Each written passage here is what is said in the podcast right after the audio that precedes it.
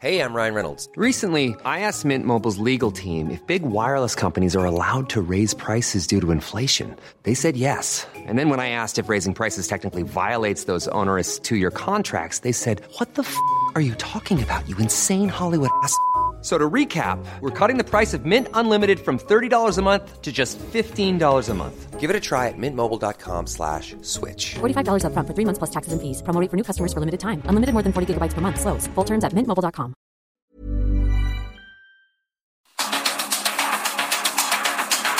Los expertos se reúnen para debatir, desmenuzar a la noticia y a sus protagonistas. Esta es la mesa de opinión de El Heraldo de México y La Silla Rota.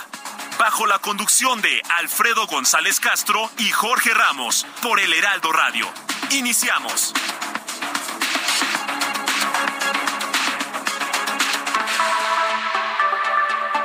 Muy buenas noches, bienvenidas, bienvenidos a esta mesa de opinión de El Heraldo de México, La Silla Rota. Los saluda su servidor y amigo Alfredo González Castro con el gusto de cada miércoles y comentarle que estamos transmitiendo desde nuestras instalaciones acá en el sur de la Ciudad de México a través del 98.5 de su frecuencia modulada con una cobertura en prácticamente todo el territorio nacional y también allá en los Estados Unidos. Gracias gracias a la cadena del Heraldo Radio.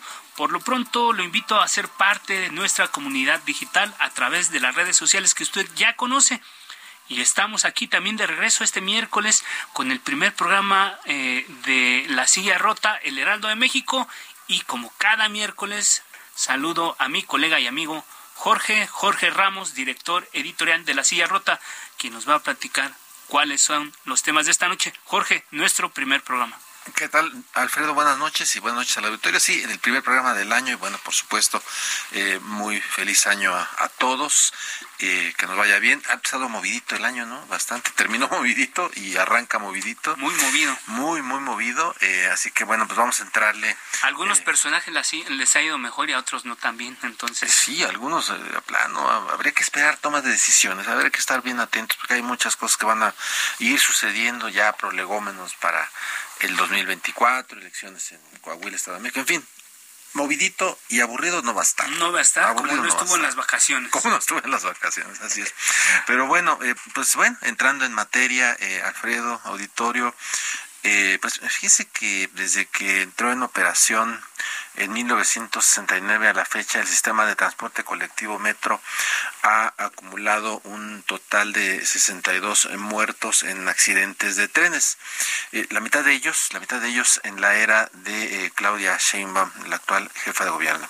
Vamos a escuchar este recuento que realizó nuestro equipo de redacción y producción. Permita el libre cierre de puertas.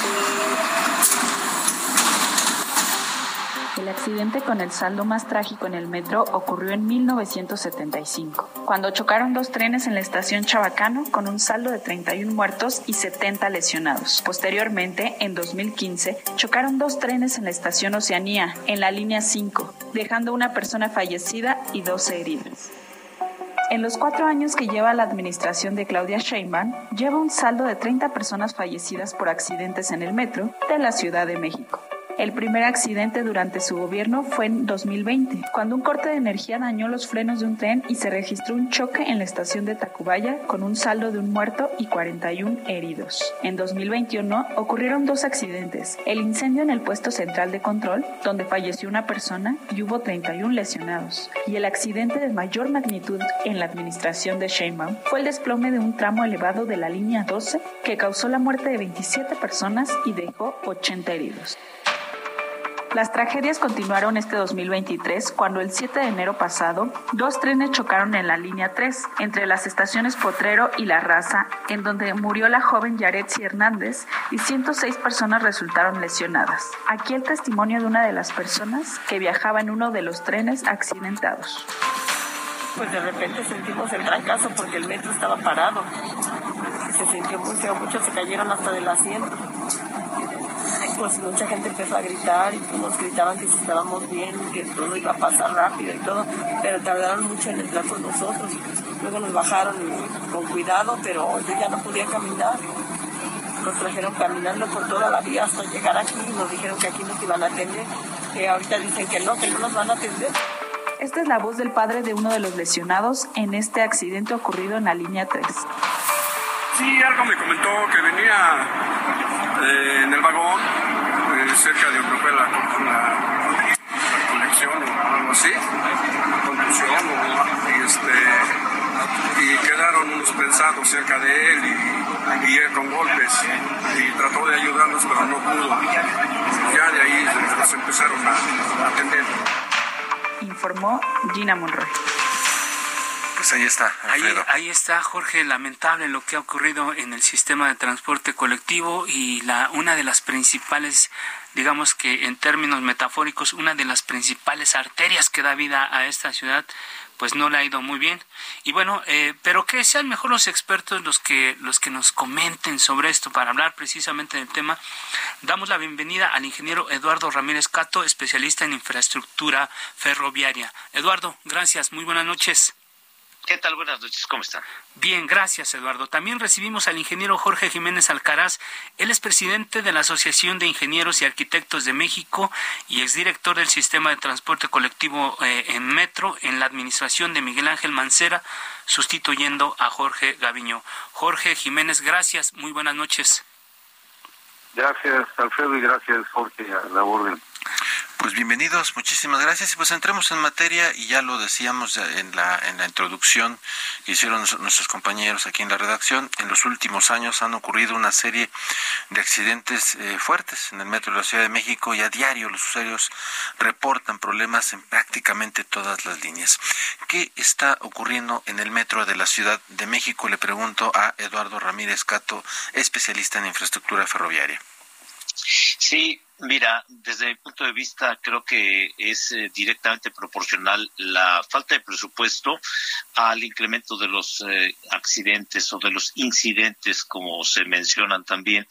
Eh, es, es muy notorio que en este periodo de gobierno pues eh, ha habido el mayor eh, número y el mayor eh, índice de gravedad de accidentes, el mayor número de muertos en toda la historia del metro.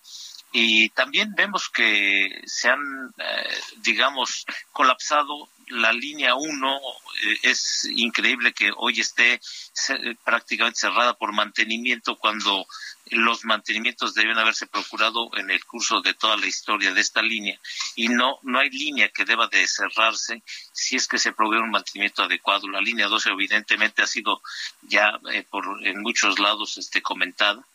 Ese es un accidente que pudo haberse prevenido desde desde hace tiempo. Había había indicios de que ya estaba fallando la estructura y ahora con esta línea 3, pues bueno, eh, queda en, entredicho el sistema de pilotaje automático, porque lo que no podemos aceptar es que el conductor del tren iba con la intención de suicidarse o de, de generar un accidente. Eso sería una locura.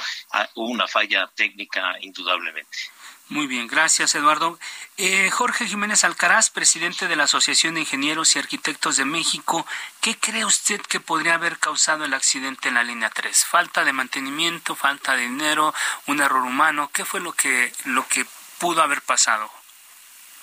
Gracias. Mira, en primer lugar, eh, decirte que aunque pareciera, eh, este, no puedo decirlo, pero en todos los metros del mundo ocurren incidentes y accidentes de este tipo, a veces eh, con consecuencias que afecten a, los usuarios y en ocasiones eh, eh, sin ese tipo de problema, pero es un es un tema que es común en todos los metros del mundo, aún los metros este, de los países, los metros más importantes que tienen tarifas y condiciones de, de recursos muy diferentes al método de la Ciudad de México.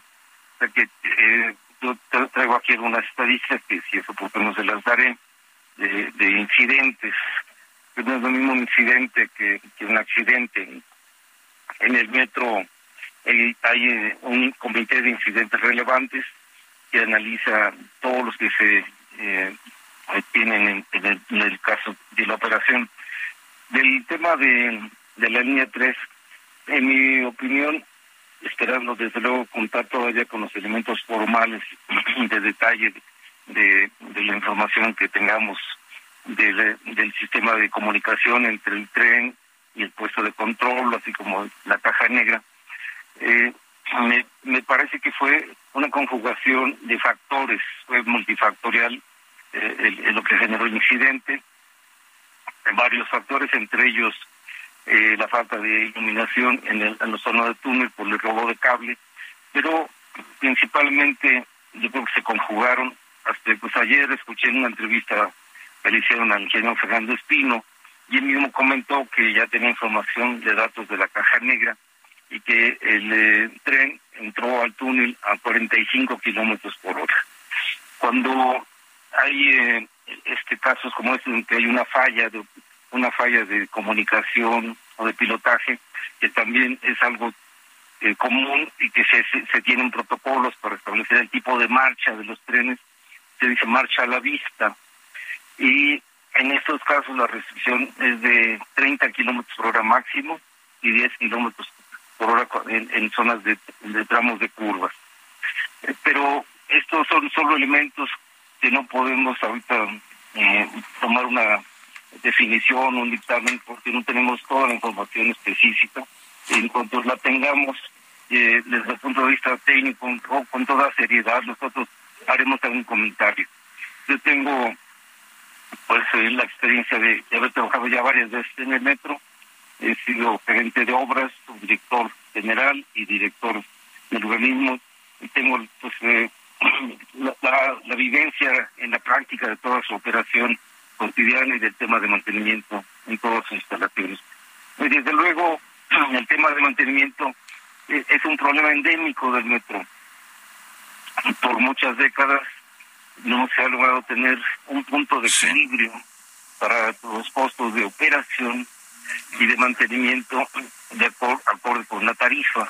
Y los subsidios normalmente no han sido suficientes para compensar eh, la falta de ingresos por, por, por, tarifa.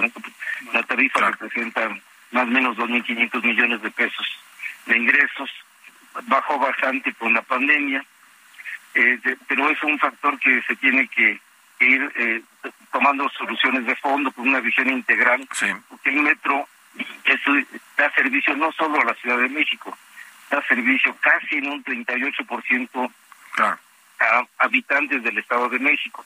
Nosotros creemos que debiera tener forzosamente una visión y un compromiso de componente presupuestal del gobierno federal y o del gobierno del Estado de México. Sí, ahí está el dato. Y, creo que habría que recordar que en, en, un inicio, hace 50 años, en el 69, que eh, inició el, el, sistema de transporte colectivo, eh, el gobierno federal era, digamos, el responsable, ¿no? Financieramente eh, que aportaba pues el recurso y presupuesto para para el metro eh, después cuando vino digamos todo el cambio pues del de, distrito federal no a, gobierno eh, con más autonomía eso ha ido cambiando y quizás es uno de los grandes problemas que estamos viendo ahora ya reflejados como bien lo señala nuestro invitado eh, se, se, ha agudizado ¿no? el tema endémico del mantenimiento. Pero bueno, hoy, eh, para no ir muy lejos, eh, se registró un nuevo incidente con la ponchadura de una llanta de un convoy en la terminal politécnico de la línea 5. Ha habido unas 6, 7 incidentes en los últimos días, incluido el, el, fatal del, del, sábado pasado. Metro Potrero. Así es, Eduardo Ramírez Cato, especialista en infraestructura ferroviaria. ¿Cómo evitar que estos casos se repitan o de plano tenemos que eh, acostumbrarnos a que pues siempre ocurren. No, yo creo que, digo, estoy de acuerdo en lo que dice el ingeniero arquitecto Jiménez en el sentido de que hay incidentes continuos en todos los sistemas de transporte, pero el que haya, eh, digamos, accidentes o incidentes de magnitud como las que hemos visto últimamente, creo que eso no es justificable y eso habla, acusa solamente algún problema en, en, en alguna de las áreas, principalmente apuntando a mantenimiento, a menos que los procedimientos operativos no estuvieran establecidos, lo cual es dudoso porque ya tiene mucho tiempo trabajando el metro, eso debe estar súper depurado y además se ha venido eh, incrementando los la tecnología en los sistemas de comunicación, de monitoreo, de eh, pilotaje automático, de, intercomunicación entre conductor y, centro de despacho. Entonces, creo que sí hay un descuido y en, en, el, en el tema de presupuestos, si bien eh, siempre sale sale faltando eh, presupuesto para hacer los mantenimientos adecuados. Bueno, también tenemos que reconocer que los montos que le han destinado al metro en esta administración han sido mucho más bajos que los que se destinaban anteriormente y también con el otro agravante de que hay subejercicios importantes eh, que no se justificarían si hay tanta necesidad por un lado, y también por otro lado, eh, dentro de este presupuesto, pues eh, habría que considerar todos aquellos eh, rezagos que se han venido acumulando con el tema de los daños de la de la central de energía en buen tono, más la intervención que se tuvo que hacer en el tramo subterráneo de línea 12, que si bien está tomando la mayor responsabilidad del consorcio que lo construyó, básicamente ahí lo que se estuvo haciendo, eh, las actividades que se realizaron fueron prácticamente por falta de mantenimiento en toda la vida de la línea, porque eran cambiar balazo, cambiar, cambiar los, los, los, los rieles, eso era trabajo de mantenimiento rutinario, pero los cárcamos y todo esto, esos sí son errores digamos, originales de construcción. Creo que ahí no nos están diciendo claramente qué es lo que se, se, hizo y cuánto eh, le tuvo que destinar el metro y cuánto eh, fue a, responsabilidad de los constructores, pero creo que los rezagos se están de alguna manera encubriendo eh, para, para no llevar, digamos, todo el, golpe de, de la responsabilidad. Gracias, gracias Eduardo Ramírez. Ingeniero Jorge Jiménez Alcaraz. Eh, yo recuerdo hace unas décadas, no sé si décadas o una década por lo menos, que incluso yo creo que a usted le tocó, el metro de la Ciudad de México era reconocido como uno de los mejores del mundo y, era de los, por no solamente por el servicio, por la puntualidad, por la limpieza, incluso en su momento mejor que algunos de, ciudades importantes en Estados Unidos. Se reconocía el metro de México, de la Ciudad de México, como uno de los mejores en el mundo. ¿Qué fue lo que pasó para que se deteriorara de tal manera que hoy está en una situación crítica y prácticamente con accidentes todos los días. Ingeniero Jorge Jiménez. Bueno, eh, yo considero que el metro de la Ciudad de México sigue siendo uno de los mejores y de los más importantes del mundo. Forma parte de la COMET, la comunidad de metros, que agrupa a los que tienen rangos de servicio en el, en el contexto de los más de cuatro millones, así porque eh, da servicio nuestro metro y otros metros del mundo. Eh, en realidad, el nivel de operación es, es, es, óptimo. Desde luego, eh, hay casos que se vuelven, eh, que, se, que se magnifican, como los que hemos tenido en, esta semana, con ponchaduras de llanta que que son pues, temas comunes y que a veces llaman más la atención en momentos de crisis. Pero el, metro sigue siendo un instrumento fundamental como columna vertebral de la movilidad del Valle de México. Sigue teniendo condiciones adecuadas de, operación y sí, desde luego, el, el, rezago de, de, recursos para dar mantenimiento oportuno, para ir sustituyendo activos que a veces a los 20, 30 años ya están en su, ya cumplieron su vida útil, eh, se tiene que, que, hacer un programa integral y de, la, de mediano y largo plazo para renivelar esas condiciones. Por ejemplo, yo te diré, eh, en las, eh, la subestación Buen Tono, eh, pues, este, eran transformadores de hace más de 55 años, de, que todavía tenían un, sistema de enfriamiento con aceite, y que ya era indispensable haberlo sustituido hace tiempo, pero no se había podido por diversas condiciones, principalmente presupuestales y también operativas. Sin embargo, eh, eh este, estaban funcionando. Eh, debe haber surgido un tema este, imprevisto, eh, ajeno también a las condiciones de operación, que generan problemas como, como el incendio. Pero en caso de línea 12, que yo te diré, eh, lamentablemente tiene diversos problemas de diseño, de este de, su estructura y de instalaciones que, que fueron las que incluso generaron que yo regresara al metro donde ya había servido y regresé precisamente porque en 2014 tuvo que parar operaciones por las fallas del desgaste ondulatorio. A mí me pidieron hacer un, dictamen, lo hicimos con la, participación de varios especialistas en material rodante, en instalaciones fijas, y, después en 2015 nos invitaron a participar para la reactivación de la línea 12. Y es eh, evidente pues que, que esta línea 12 nació con diversos vicios y problemas de diseño y también en, los procedimientos constructivos. Eh, era necesario hacer una intervención de fondo y qué bueno que se está haciendo la rehabilitación del tramo subterráneo, aprovechando eh, la circunstancia de que tuvo que parar la operación eh, por el desastre del 3 de mayo. Y, este, es evidente que había problemas. nosotros cuando estábamos operando con línea 12 ya completa, tuvimos, eh, teníamos que hacer diversas actividades eh, adicionales al mantenimiento normal para poder operar y compensar las condiciones de balasto, los sistemas de el, sistema de drenaje estuvo nació con un mal diseño, con condiciones inadecuadas y se está sustituyendo de manera integral. Yo creo que es lo que tendremos que hacer en la línea 1. Eh, ya no era posible estar haciendo mantenimiento sin dejar de operar, eh, que es lo que uno diría, bueno, si ya le va manteniendo, pero la ventana de, oportunidad de trabajo de tres, cuatro horas eh, es imposible que puedas lograr, aunque tengas presupuesto, para hacer la sustitución de sistemas y equipos que ya son obsoletos. En línea uno va a tener un, sistema de pilotaje que más es de los más modernos del mundo, es CBTC, que incluso permitiría operar sin conductor.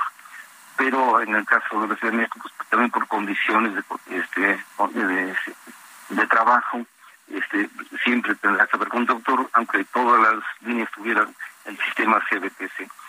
creo que eh, no tenemos que espantarnos, el metro está operando, está dando servicio a más de 4 millones de personas todos los días.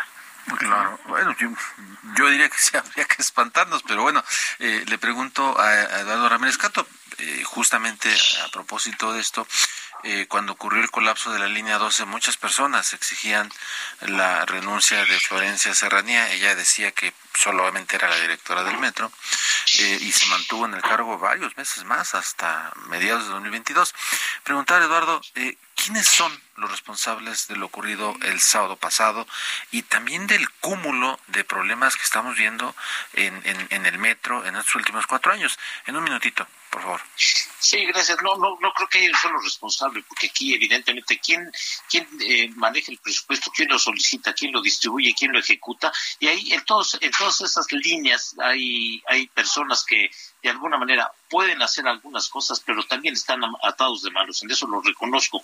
Pero ciertamente eh, un, eh, el proveer un mantenimiento permanente diario eh, debe de, de, prever estos problemas al máximo. Sin embargo, línea 12 es un ejemplo claro de que el mantenimiento estuvo ausente porque eh, hay evidencias dos años antes del accidente que ya se debían haber eh, eh, tomado en cuenta para prever algún colapso como sucedió. De manera que sí hay de repente personas que negligentes o bien los procedimientos no se han seguido como están establecidos. Yo no tengo la menor duda de que son de los mejores procedimientos del mundo para el mantenimiento o para la operación, pero alguien no los está siguiendo y creo que en eso está la falla. Muy bien. Gracias, eh, ingeniero Jiménez. Una reflexión en 30 segundos. Se nos acabó el tiempo, por favor. Es importante continuar con una visión integral de, del dentro de mediano y de largo, largo plazo, hacerlo compatible y complementario con los demás modos de transporte para que siga brindando un servicio óptimo a toda la metrópoli y fortalecer eh, sus ingresos presupuestales así como los ingresos propios. Bien, pues ahí está la voz de los expertos.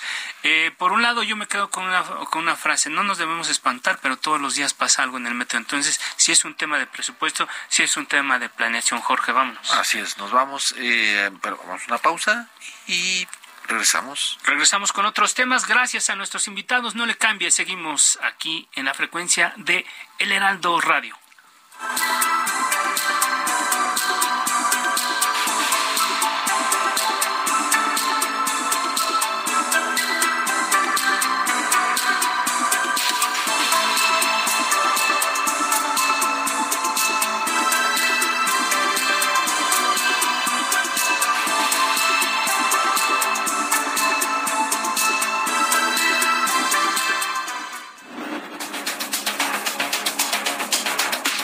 Regresamos con la polémica y el debate después del corte. No se vaya. Esto es Mesa de Opinión, El Heraldo, La Silla Rota.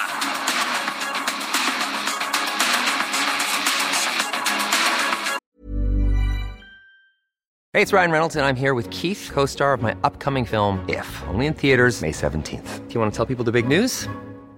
All right, I'll do it. Sign up now and you'll get unlimited for $15 a month in six months of Paramount Plus Essential Plan on us. Mintmobile.com slash switch. Upfront payment of $45 equivalent to $15 per month. Unlimited over 40 gigabytes per month. Face lower speeds. Videos at 480p. Active Mint customers by 531.24 get six months of Paramount Plus Essential Plan. Auto renews after six months. Offer ends May 31st, 2024. Separate Paramount Plus registration required. Terms and conditions apply if rated PG.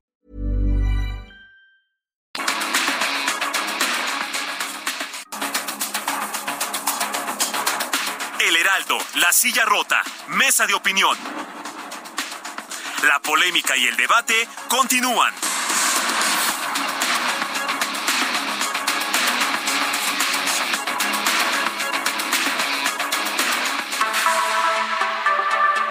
Son las 9 de la noche con 30 minutos, hora del centro de la República. Le reiteramos que estamos transmitiendo totalmente en vivo por el 98.5 de su frecuencia modulada, con una cobertura en prácticamente todo el territorio nacional y también allá en los Estados Unidos, gracias a la cadena de El Heraldo Radio. Jorge, amigos del auditorio, estamos de vuelta en la segunda parte de esta mesa de análisis, de opinión, de discusión, de debate. Eh, arrancamos este el primer programa que hacemos en coproducción, el primer programa del año, hablando de dos temas importantes y que tienen que ver con la coyuntura de la información en este momento, que es la, las condiciones en las que se encuentra el sistema de transporte colectivo metro. Ahí dejamos el tema, dos expertos que nos dan mucha luz sobre lo que está ocurriendo y lo que podría ocurrir, cuál es el diagnóstico de lo que ocurrió, de lo que pasó recientemente en, en el accidente. Pero bueno, dejamos este tema y vamos a otro tema, Jorge, importante también. Así es, Alfredo. Buenas noches. De nueva cuenta al auditorio. Muchísimas gracias por eh, escucharnos y eh, permitirnos acercar eh, pues información en contexto de lo que está ocurriendo eh, en estos momentos en el país y, y bueno eh, en uno de los temas eh, candentes con los que cerró el año y que se mantiene no candente eh, es el, el, el, tema de la Suprema Corte no eh, por varias aristas no la sucesión de Arturo Saldívar como presidente de la Corte no relevado por la ministra Norma Lucía Piña. Y Hoy, hoy la nota del día. Y hoy la nota del día es el hecho de que la Universidad Nacional Autónoma de México está confirmando que hay eh, importante eh, coincidencia, coincidencia eh, en la tesis de la ministra Yasmín Esquivel. pero advierte que no puede retirarle el, el título eh, y bueno, pues le, le, avienta la pelotita, por decirlo de algún modo, a eh, la Secretaría de Educación Pública. Es la que valida los títulos de, del reconocimiento oficial de cuando terminas una licenciatura, una maestría. El reconocimiento oficial de la educación de los grados los otorga la SEP. Es y ahora correcto. dicen, son ellos. Así es, son ellos, dice, nosotros no podemos retirarle el título. Así es que, bueno, el capítulo así va hoy en ese tema, en esa arista del tema de la Corte, pero pero, pero el pasado 28 de noviembre, eh, en este programa de la mesa de opinión del Heraldo de México, La Silla Rota, se afirmó esto. Vamos a escuchar. Probable, por supuesto.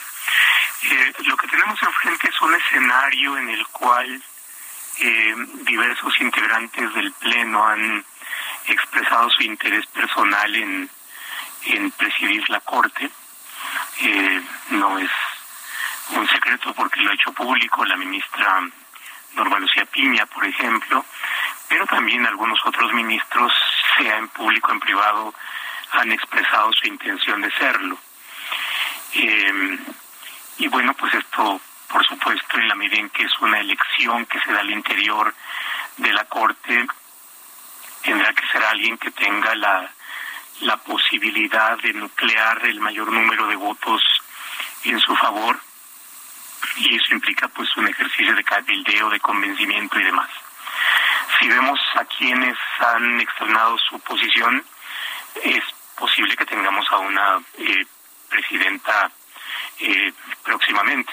Yo sí veo a eh, Norma Piña con posibilidades y de alguna manera se quiere continuar con el camino, no solo en temas de género, sino en emitir una serie de sentencias o de resoluciones que podríamos llamar eh, liberales o de acceso a la justicia y a los derechos, una corte más garantista, digámoslo así, como es lo que ha intentado hacer Faldiva, la, el caudal natural sería la ministra eh, Norma Piña.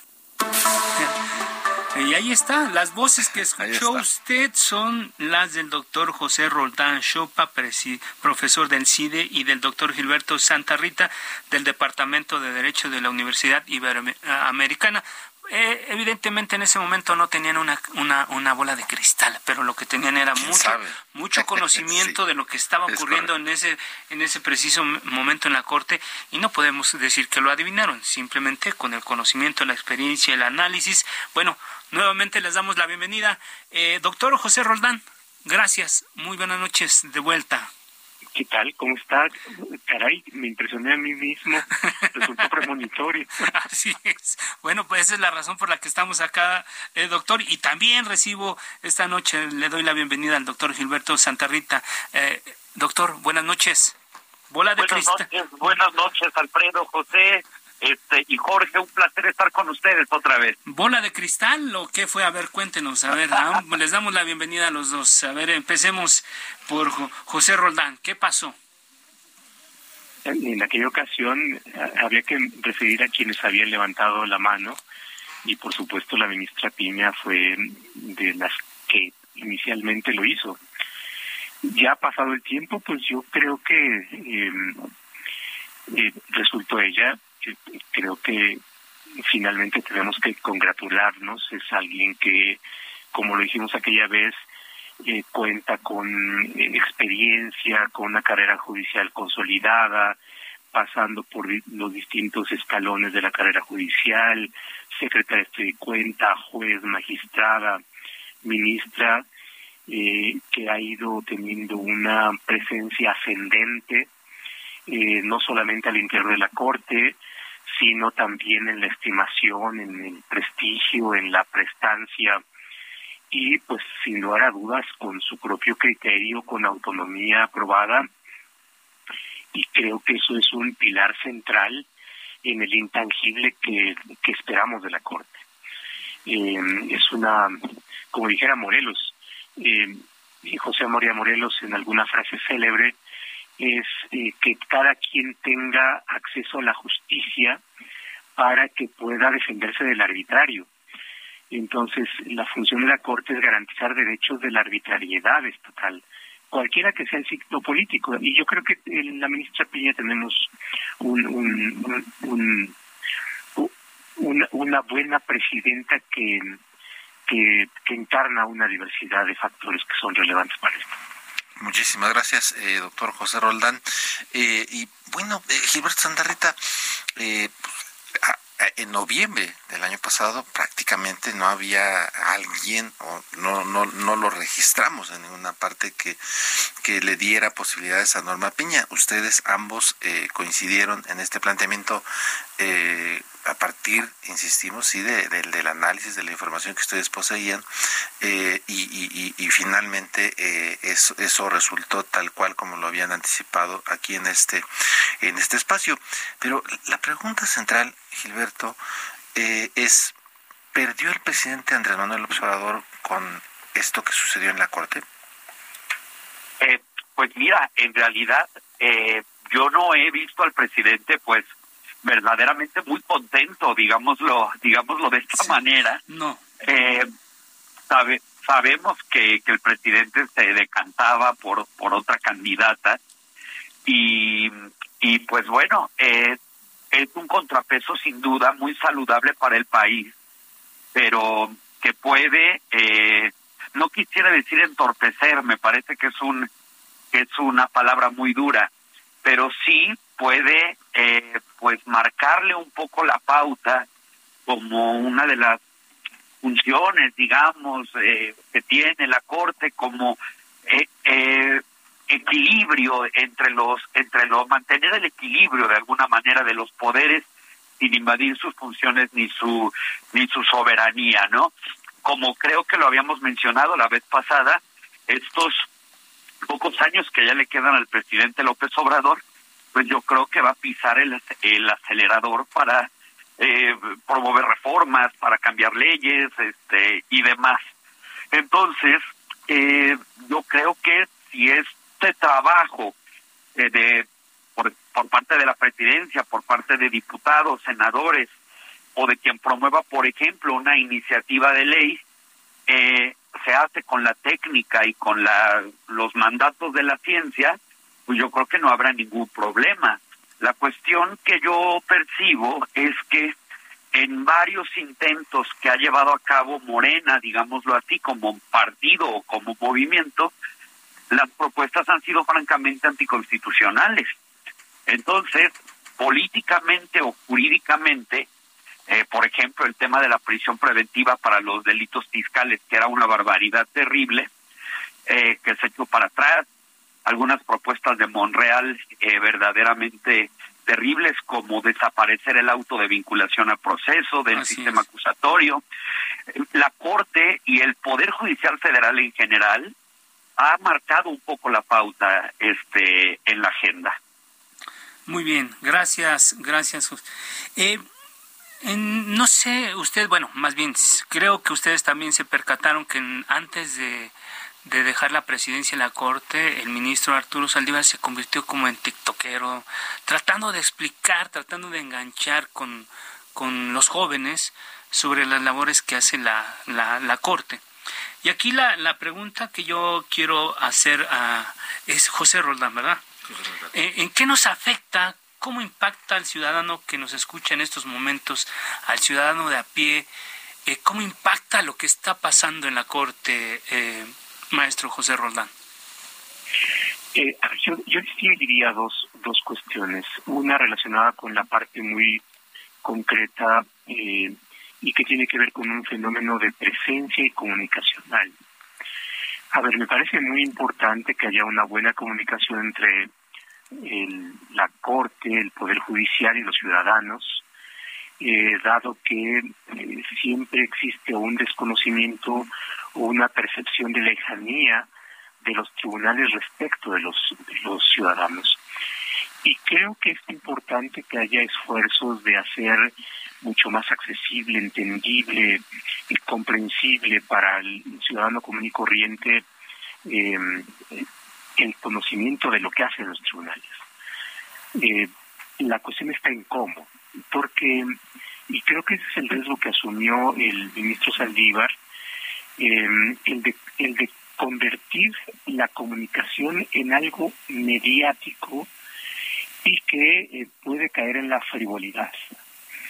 Y creo que ese es el riesgo que en el que cayó y, y en mi apreciación incurrió en un problema y es la afectación que hay de una función tan seria como es la función de juzgar con una cuestión mucho más mediática y mucho más frivolizante. ¿no? Entonces, eh, creo que esa es un- un- una cuestión que hay que, que hay que tomar en consideración. Ahora, la segunda parte de la pregunta, y que me parece la más eh, relevante, la, la relacionaría con una pregunta que hizo el presidente, y es, a ver, díganme ustedes qué es lo que ha hecho la Corte por eh, para para beneficiar al pueblo. Ah, exacto, muy bueno. Sí, ¿no? claro. Que, que, que ese es, que ese es- y, y ahí nos ponen un tema. Por supuesto, la, la del presidente se dio en un contexto de retórica para descalificar. Pero si más allá de eso lo que vemos es eh, de qué forma las decisiones, particularmente de la Corte, afectan al ciudadano común y corriente, pues podríamos ver. Eh, el, el doctor Santa Rita mencionaba la cuestión de la prisión preventiva oficiosa. A ver, ¿cómo afecta a un ciudadano común y corriente? Bueno, la diferencia está en si un ciudadano común y corriente cuando se ha acusado eh, de un delito está o no está en la cárcel aún sin tener las pruebas para acreditar su culpabilidad. Entonces es altamente probable y los números de, de quienes son finalmente condenados y quienes no lo son, eh, nos dicen que eh, el menor número es el que alcanza a ser sentenciado y condenado y que la mayor parte de lo que de, quienes están en, prisión no eh, no se acredita su culpabilidad y esto es un efecto muy muy importante ¿por qué? porque el que se hubiese aprobado a ver la diferencia entre declarar como constitucional la prisión preventiva oficiosa significaría que eh, se disminuye la carga que tiene el fiscal para que lleve a una persona a la cárcel y entonces puede pasarse una temporada y bueno, hay casos en donde han estado 15, 20 años en la prisión sin sentencia. Y eso por supuesto afecta no solamente a la persona que está ahí, sino afecta a su entorno. Eso es un ejemplo de lo que de lo que la, la corte eh, hace y que por supuesto tiende a beneficiar a aquellas personas que son sujetas a un proceso, pero en donde no se acredita con pruebas suficientes su eh, responsabilidad. Y ahí me detengo para no usar la palabra. Muchas gracias, doctor eh, José Roldán. Eh, yo en algún momento llegué a escuchar de, ministros, presidentes de la Corte que decían que eh, los ministros, los jueces, no hacían declaraciones públicas, no, no, entraban al debate en los medios de comunicación. Y mucho tiempo fue así. Mucho, tiempo fue así. y el argumento era que decían, los jueces hablan a través de sus sentencias, ¿no? Eso es lo que ellos argumentaban. Eh, durante mucho tiempo eso, eso y, así funcionaba. Eh, eh, pero yo he escuchado ya ahora voces en, en, la, en, la, en la actual de integrantes actuales de la Corte que señalan que sí hay, digamos, un déficit en cuanto a explicar la, las sentencias qué implican las sentencias de la Suprema Corte de Justicia de la Nación. A mí, y, y, por ahí va la pregunta, doctor Gilbert Santa Rita, eh, a, mí me llama la atención, por ejemplo, el perfil de la ministra Norma Lucía Piña. Ella tiene un par de antecedentes muy interesantes. Ella viene de una familia magisterial. Eh, su padre, eh, Isaac Piña Pérez, un hidalguense muy reconocido allá, allá en el estado de Hidalgo, eh, eh, fue profesor de una escuela de un pueblito, lleva el nombre de, de, de, de su, de su padre. Y su abuelo, su abuelo eh, eh trabajó al lado de Vasconcelos en, en, en, en el tema de dar clases de, y, y, la pregunta va por ahí, Gilberto Santa Rita, ¿por qué debe interesarse el ciudadano de a pie en esto que sucedió en la Corte y cómo hacer para que la Corte se acerque más al ciudadano, le explique lo que las decisiones que toma? Mira, eh, hablo con Jorge o con, o con Alfredo, perdón. Con los dos, yo fui Jorge Ramos que pregunto. bueno, miren, les voy a comentar algo, algo que es sumamente interesante. Eh, esta, es, durante los últimos años, el Poder Judicial Federal ha emitido una serie de sentencias bajo un formato totalmente novedoso, que se llaman sentencias de lectura fácil que son extractos de la sentencia explicadas como si estuviéramos leyendo un cuento, imagínense. Sí, claro. Entonces, por ejemplo, el juez de distrito o el, el, el tribunal colegiado se dirige en, segunda persona del singular, en tú, al, al quejoso o, o a la persona que solicita la justicia y le explica de la forma más atenta, paciente y con los términos más simples qué es lo que está pasando, cuál es el estado del proceso, en qué consiste la litis, qué es lo que le va a pasar en su vida práctica al ciudadano que pide la ayuda del juez. Entonces, esto va dirigido sobre todo pues a, a personas que forman parte de comunidades indígenas, adultos mayores, campesinos, personas con síndrome de Down e incluso niños.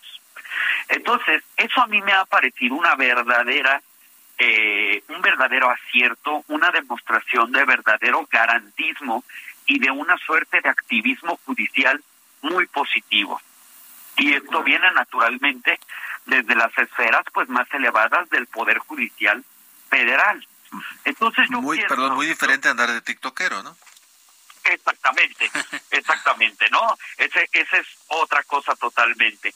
Entonces, Alfredo, Jorge, José, a mí me parece que esa es una demostración muy objetiva de un de un gran paso hacia adelante. Yo incluso en la práctica a mis alumnos de los primeros semestres les dejo este tipo de lecturas para que se vayan empapando en el mundo, en el mundo jurídico, ¿no? Ahora, atendiendo a lo de Norma Piña, les robo un minuto nada más. Por favor. Ella trae, trae una, gracias, trae una agenda ecologista, ambientalista, naturalmente feminista, y que además, fíjense algo sobre lo que no se ha reflexionado mucho, es que es un gran ejemplo para las jóvenes estudiantes de derecho del país, ¿no?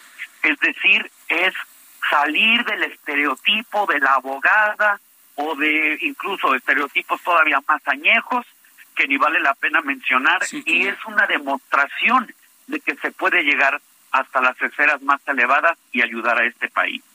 Muchas gracias, doctor Santa Rita. Ya estamos entrando prácticamente en la recta final de, esta reflexión, de este análisis que, que, generosamente nos comparten. Y quiero ir perfilando ya la salida con una pregunta. ¿Qué sigue para el, Poder Judicial? Ya el presidente López Obrador calificó de histórica la llegada de Norma Lucía Piña como presidenta, como primera mujer presidenta de la Corte, pero también dijo que la ministra siempre ha votado en contra de las propuestas de su gobierno. ¿Qué sigue para el Poder Judicial? ¿Choques con Andrés Manuel López Obrador? Maestro Roldán.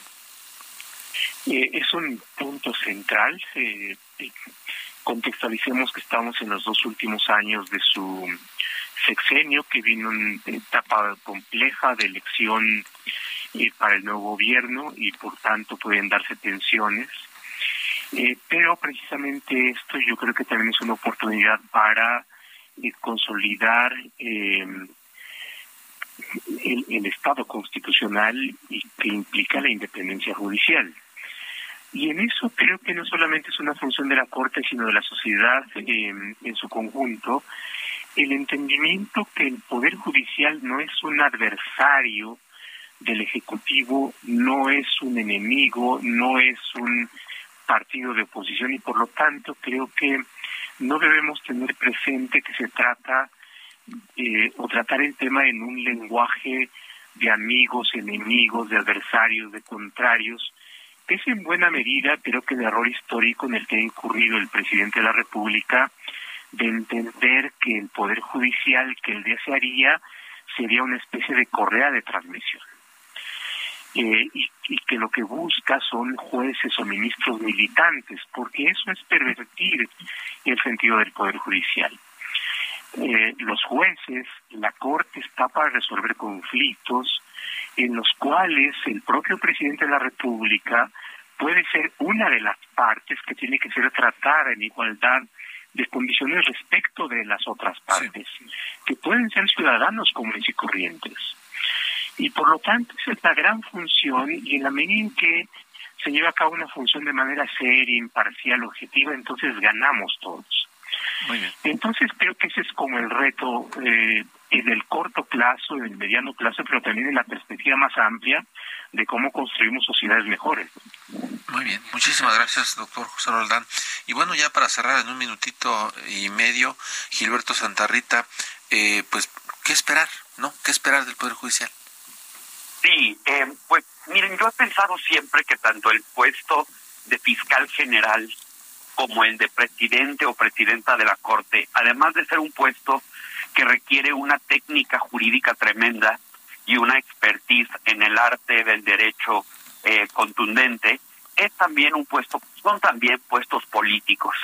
Entonces yo estoy seguro que la ministra va a tener todas las herramientas para poder transitar, como decía mi colega, el maestro, el maestro Roldán, eh, por eh, los avatares o por eh, el camino tal vez un poco sinuoso que se le vaya a, presentar. Yo creo que lo va a hacer muy bien. Yo creo que la sociedad que está informada y que tiene cierta cierta crítica eh, estará al pendiente y yo yo le auguro y le deseo por supuesto a la ministra que le vaya muy bien. Muchas gracias, doctor José Roldán Chopa, investigador y experto en Derecho. Muchas gracias, doctor Gilberto Santarrita, investigador en Derecho de la Universidad Iberoamericana. Llegamos al final de este espacio, siempre nos come el tiempo rapidísimo, pero bueno, agradecemos sobre todo a, nuestro auditorio, a la gente que se toma el tiempo para escuchar estas reflexiones y también a quienes hacen posible este espacio, a nuestros invitados. Bien, gracias Isaiah Robles, Ángel Arellano en la producción con el apoyo de Gina Monroy, Emanuel Bárcenas en los controles técnicos y Gustavo Martínez en la ingeniería. Los esperamos el próximo miércoles a las 9 de la noche también en la mesa de opinión a fuego lento y dentro de 15 días regresamos con esta mesa de la silla rota. Nos vamos. Nos vamos, nos despedimos. Muchísimas gracias. Buenas noches. No se les olvide ser felices. Quédese con Víctor Sánchez Baños.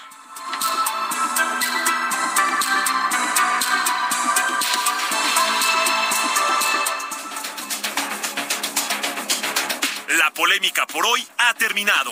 Le esperamos el próximo miércoles para que junto con los expertos analicemos la noticia y a sus protagonistas en la mesa de opinión El Heraldo de México y La Silla Rota.